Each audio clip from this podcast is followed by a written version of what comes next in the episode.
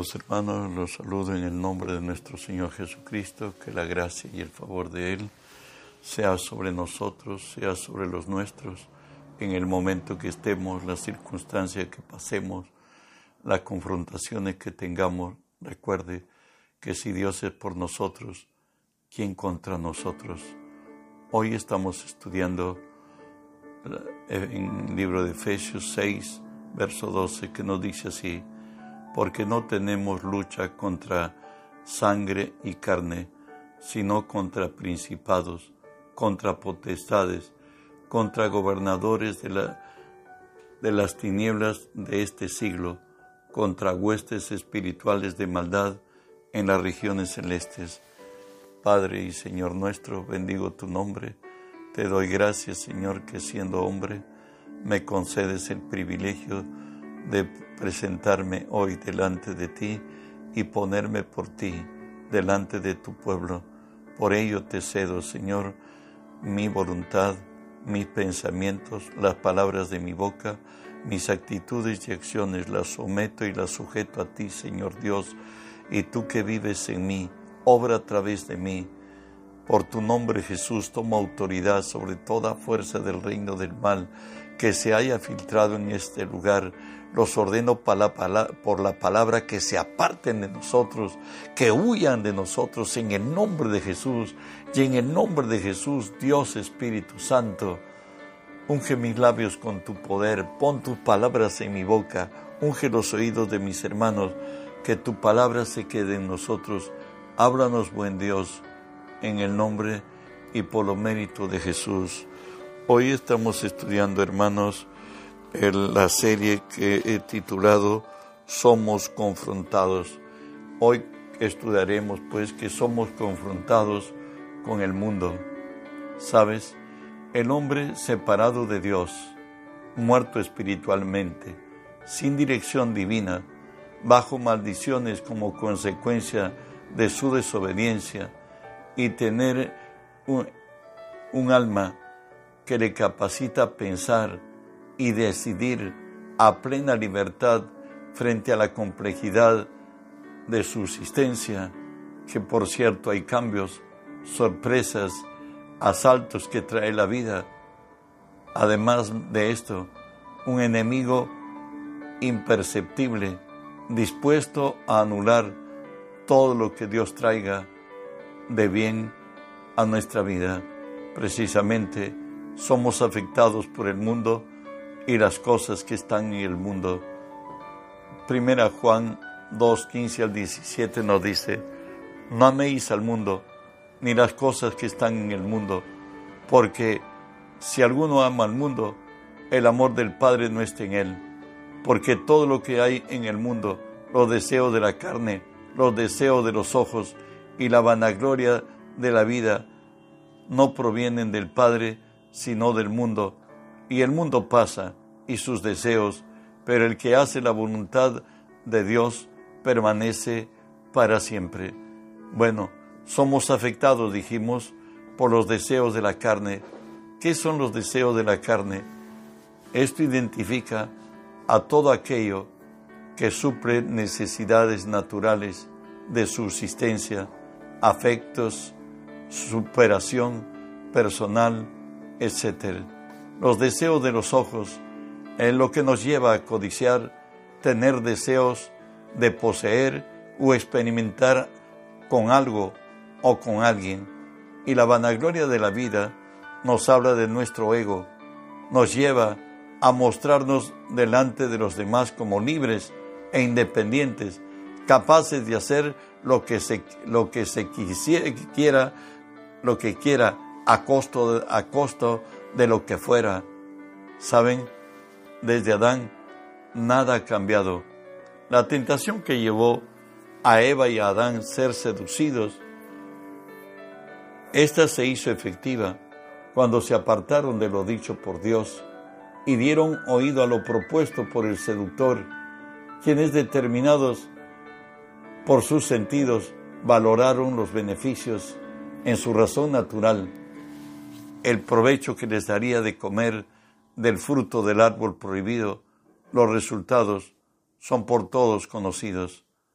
Nos dice la palabra en Romanos 8, del 6 al 8, lo siguiente, porque el ocuparse de la carne es muerte, pero el ocuparse del espíritu es vida y paz, por cuanto los designios de la carne son enemistad contra Dios, porque no se sujetan a la ley de Dios, ni tampoco pueden, y los que viven según la carne no pueden agradar a Dios. El Señor nos exhorta y nos dice en Lucas 11, el que no es conmigo, contra mí es, y el que conmigo no recoge, desparrama. Jesús en Juan 15, verso 5 nos dice, yo soy la vid, vosotros los pámpanos, el que permanece en mí y yo en él, éste lleva mucho fruto, pero separado de mí, nada podéis hacer. O andamos en el Espíritu, o andamos determinados por la carne. No hay una tercera opción. Saben, la tentación sigue siendo lo mismo desde Adán. Escuchamos con Adán Génesis 3.6 y vio la mujer que el árbol era bueno para comer y era agradable a los ojos. Era árbol codiciable para alcanzar la sabiduría y tomó de su fruto y comió y dio también a su marido, el cual comió, así como ella. Bueno, veremos, trataremos de entenderlo. Los deseos de la carne y vio la mujer que el árbol era bueno para comer, para satisfacer una necesidad prioritaria, es decir, comer, o para otros vestir, estudiar, comodidades necesarias. Bueno, los deseos de los ojos, vio a la mujer que el fruto era agradable a los ojos. Ella le interesó, porque recuerden que hay un dicho que no todo lo que brilla es oro y la vanagloria de la vida. Vio a la mujer que el árbol era codiciable para alcanzar sabiduría, el ego, es decir, codiciar todo aquello que por derecho no nos pertenece, no conviene o no es tiempo. Pero a veces aceleramos. Las obras de la carne, el mundo que rodea, también batalló con Jesús. Recuerden que Jesús estuvo ayunando 40 días y 40 noches, y después se nos dice la palabra que él tuvo hambre. Bueno, y, en ese momento, Satanás, que busca el momento preciso, hoy le dice a Jesús, si eres el Hijo de Dios, di que estas piedras se conviertan en pan. Pero la respuesta de Jesús fue la siguiente, Escrito está, no solo de pan vivirá el hombre. Y le hace recordar lo que escrito estaba, lo tenemos en Deuteronomio 8.3, y le dice, y te dijo, y te afligió, y te hizo tener hambre, y te sustentó con maná, comida que no conociste tú ni tus padres habían conocido, para hacerte saber que no solo de pan vivirá el hombre, mas de todo lo que sale de la boca de Jehová vivirá el hombre. Es lo que Jesús le refirió a Satanás en la primera tentación. Segundo nos dice que le llevó Satanás a lo más alto del, del pináculo del templo y le dijo que se, que se eche abajo. Le, le, dijo, si eres el Hijo de Dios, o sea, hoy bautizado en el Espíritu, hoy has ayunado, hoy tienes todo el poder de Dios en tu vida, échate abajo, porque escrito está, a sus ángeles mandará acerca de ti para que tu pie no tropiece en piedra, ¿verdad? De pronto Jesús vuelve a repetirle, al Señor tu Dios adorarás y solo a Él servirás. Dice, no tentarás al Señor tu Dios. ¿Y dónde lo encontramos? En Deuteronomio 6:36. Jesús siempre habló conforme a la palabra y es la razón de la cual nosotros debemos imitar y hacer para vencer a nuestro enemigo el diablo. dice, no tentaréis a Jehová vuestro Dios como lo tentasteis en Masá. Jesús es Dios y le estaba diciendo, no tentarás al Señor tu Dios. La vanagloria de la vida, Satanás nuevamente le muestra, dice, todos los, los reinos de la tierra y las posesiones y, todos los tesoros que había en ella. Y le volvió a decir y, y nos dice que lo que hizo Satanás le mostró todos los reinos del mundo y la gloria de ellos y le dijo, todo esto te daré si postrado me adorares. Qué atrevimiento de este Satanás, ¿no es cierto?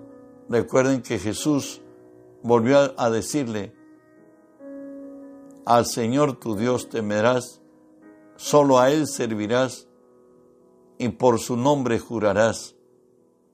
Y no dice la palabra, el diablo entonces lo dejó y aquí vinieron ángeles a servirle. Y en Mateo 4:17 nos dice, desde entonces Jesús comenzó a predicar y decir, arrepentidos porque el reino de los cielos se ha acercado. Recuerde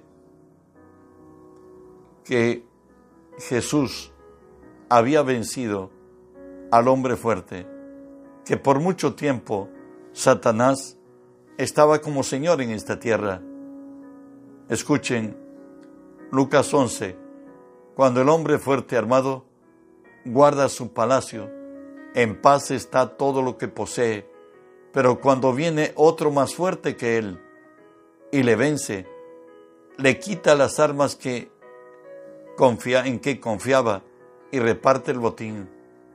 A Jesús, al decirle a Satanás, eh, Satanás se fue ya en la tercera tentación y Jesús dijo arrepentíos porque el reino de los cielos se ha acercado. Él ha vuelto a, reunir los cielos con la tierra y nos dice la palabra que no harán ni mal ni dañarán todo mi santo monte, porque la tierra será llena del conocimiento de Jehová como las aguas cubren la mar. Dios se ha propuesto a que el mundo entero, hoy en Cristo, resucitado y exaltado, sea la gloria de, de Él sobre toda la tierra. Apocalipsis 5:12 nos dice que decían a gran voz, el cordero que fue inmolado es digno de tomar el poder. Por cierto, Él ha vencido al enemigo, las riquezas, la sabiduría, la fortaleza, la honra, la gloria y la alabanza le pertenecen a Jesús porque murió y resucitó. A Jesús se le ha dado todo el dominio sobre todo lo que hay en los cielos y en la tierra. Nos habla Efesios 1 del 20 al 22, la cual operó en Cristo, resucitándole de los muertos y sentándole a su diestra en los lugares celestiales sobre todo principado autoridad y poder y señorío, y sobre todo nombre que se nombra, no solo en este siglo, sino también en el venidero, y sometió todas las cosas bajo sus pies y lo dio por cabeza sobre todas las cosas a la iglesia. Él es el vencedor, Él es el triunfador, Él venció en las tentaciones y dio herida de muerte a nuestro enemigo el diablo ya desde, desde empezar Jesús su ministerio terrenal, aquellos 40 días y 40 noches en el desierto, pues en ayuno fue tentado y salió como vencedor y dijo, arrepentíos porque el reino de los cielos se ha acercado. Recuerden el consejo divino para nosotros, es no améis al mundo, ni las cosas que están en el mundo. Si alguno ama al mundo, el amor del Padre no está en él, porque todo lo que hay en el mundo, los deseos de la carne, los deseos de los ojos y la vanagloria de la vida, no provienen del Padre, sino del mundo, y el mundo pasa y sus deseos, pero el que hace la voluntad de Dios permanece para siempre. El mundo que nos rodea tiene su precio. Los deseos de la carne satisfacer una necesidad prioritaria, como que comer, vestir, estudiar, comodidades necesarias entre otras, pero también como cristiano nos dice la palabra, todo, todo me es lícito, pero no todo conviene. Todo me es lícito, pero no todo edifica. Los deseos de los ojos, dejarse atraer, aún determinar, porque lo, lo que no parece agradable, por lo que nos parece agradable, apetecible y codiciable a los ojos. La caída de David, vamos a leerla como fue. Segunda de Samuel 11, nos dice así, aconteció al año siguiente, en el tiempo que salen los reyes a la guerra, que David envió a Joab y con él a sus siervos y a todo Israel, y destruyeron a los amonitas y sitiaron a Rabá, pero David se quedó en Jerusalén y sucedió un día, al caer la tarde, que se levantó David de su lecho y se paseaba sobre el terrado de la casa de, la casa real y vio desde el terrado a una mujer que estaba bañando, la cual era hermosa. Envió David a preguntar por aquella mujer y le dijeron, aquella es Betsabé, hija de Eliam, mujer de Urías Eteo. Y envió David mensajeros y la tomó y vino a él. Y él durmió con ella. Luego ella se purificó de su inmundicia y se olvidó y se volvió a su casa. Bastó que el hombre conforme al corazón de Dios no esté en el lugar correcto y por cierto, no estando en el lugar donde vio estar, él se paseaba, nos dice, por la terraza del, del palacio y de pronto vio a Betsabé que era muy hermosa, la codició, la hizo traer y bueno, terminó pecando. ¿Y qué sucedió en cuanto al juicio de Dios por el pecado de David que lo encontramos en 2 de Samuel 12? Dice así, ¿por qué pues Dios le está hablando a, David? Tuviste en poco la palabra de Jehová a través del profeta, haciendo lo malo delante de sus ojos. A Urias Eteo heriste a espada y tomaste por mujer a su mujer, y a él lo mataste con la espada de los hijos de Amón, por lo cual ahora no se apartará jamás de tu casa la espada, por cuanto menospreciaste y tomaste la mujer de Urías Eteo para que fuese tu mujer. Así ha dicho Jehová, he aquí, yo haré levantar el mal sobre, sobre ti de tu misma casa, y tomará tus mujeres delante de los ojos de tus ojos, y las daré a tu prójimo, el cual yacerá con tus mujeres a la vista del sol, porque tú hiciste en secreto, mas yo lo haré esto delante de todo Israel a pleno día. Recuerden que todo lo que el hombre siembra cosecha. David había tomado la mujer de Urias Eteo y había matado a Urias Eteo por espada de Amón.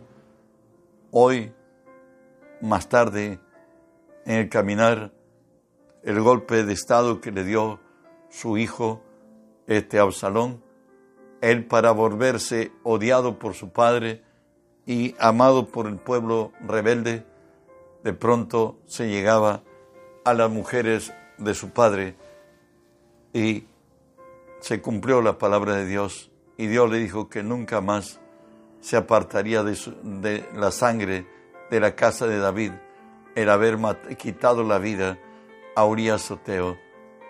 Continuamos y hablamos de los deseos de la carne, todo aquello que el hombre necesita para lo prioritario, para comer, para vestir, para estudiar, para viajar, bueno, todo eso tiene un precio.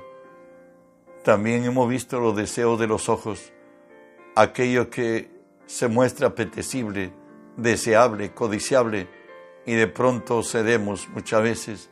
Hoy hablamos de la vanagloria de la vida, el ego, codiciar todo aquello que por derecho no nos pertenece, no conviene o no es tiempo. De ahí que la palabra nos dice, no codiciarás la casa de tu prójimo, no codiciarás la mujer de tu prójimo, ni su siervo, ni su criada, ni su buey, ni su asno, ni cosa alguna de tu prójimo.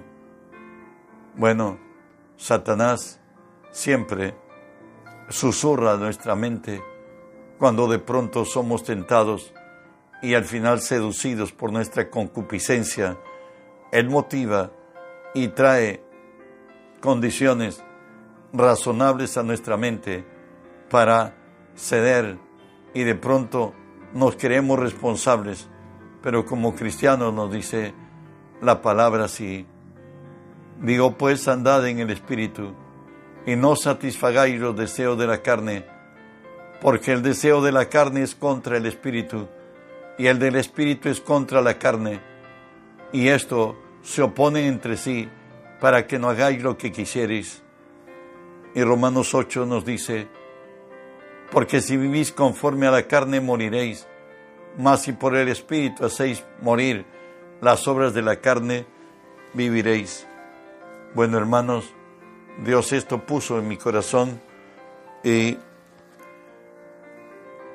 nuestra tarea es reenviar el mensaje a otros, a cuantos el Espíritu nos impulse y traeremos bendición de gracia sobre la tierra procuro, dar la palabra de Dios porque es lo único que va a salvar, va a evitar y va a levantar al hombre para la gloria de Cristo.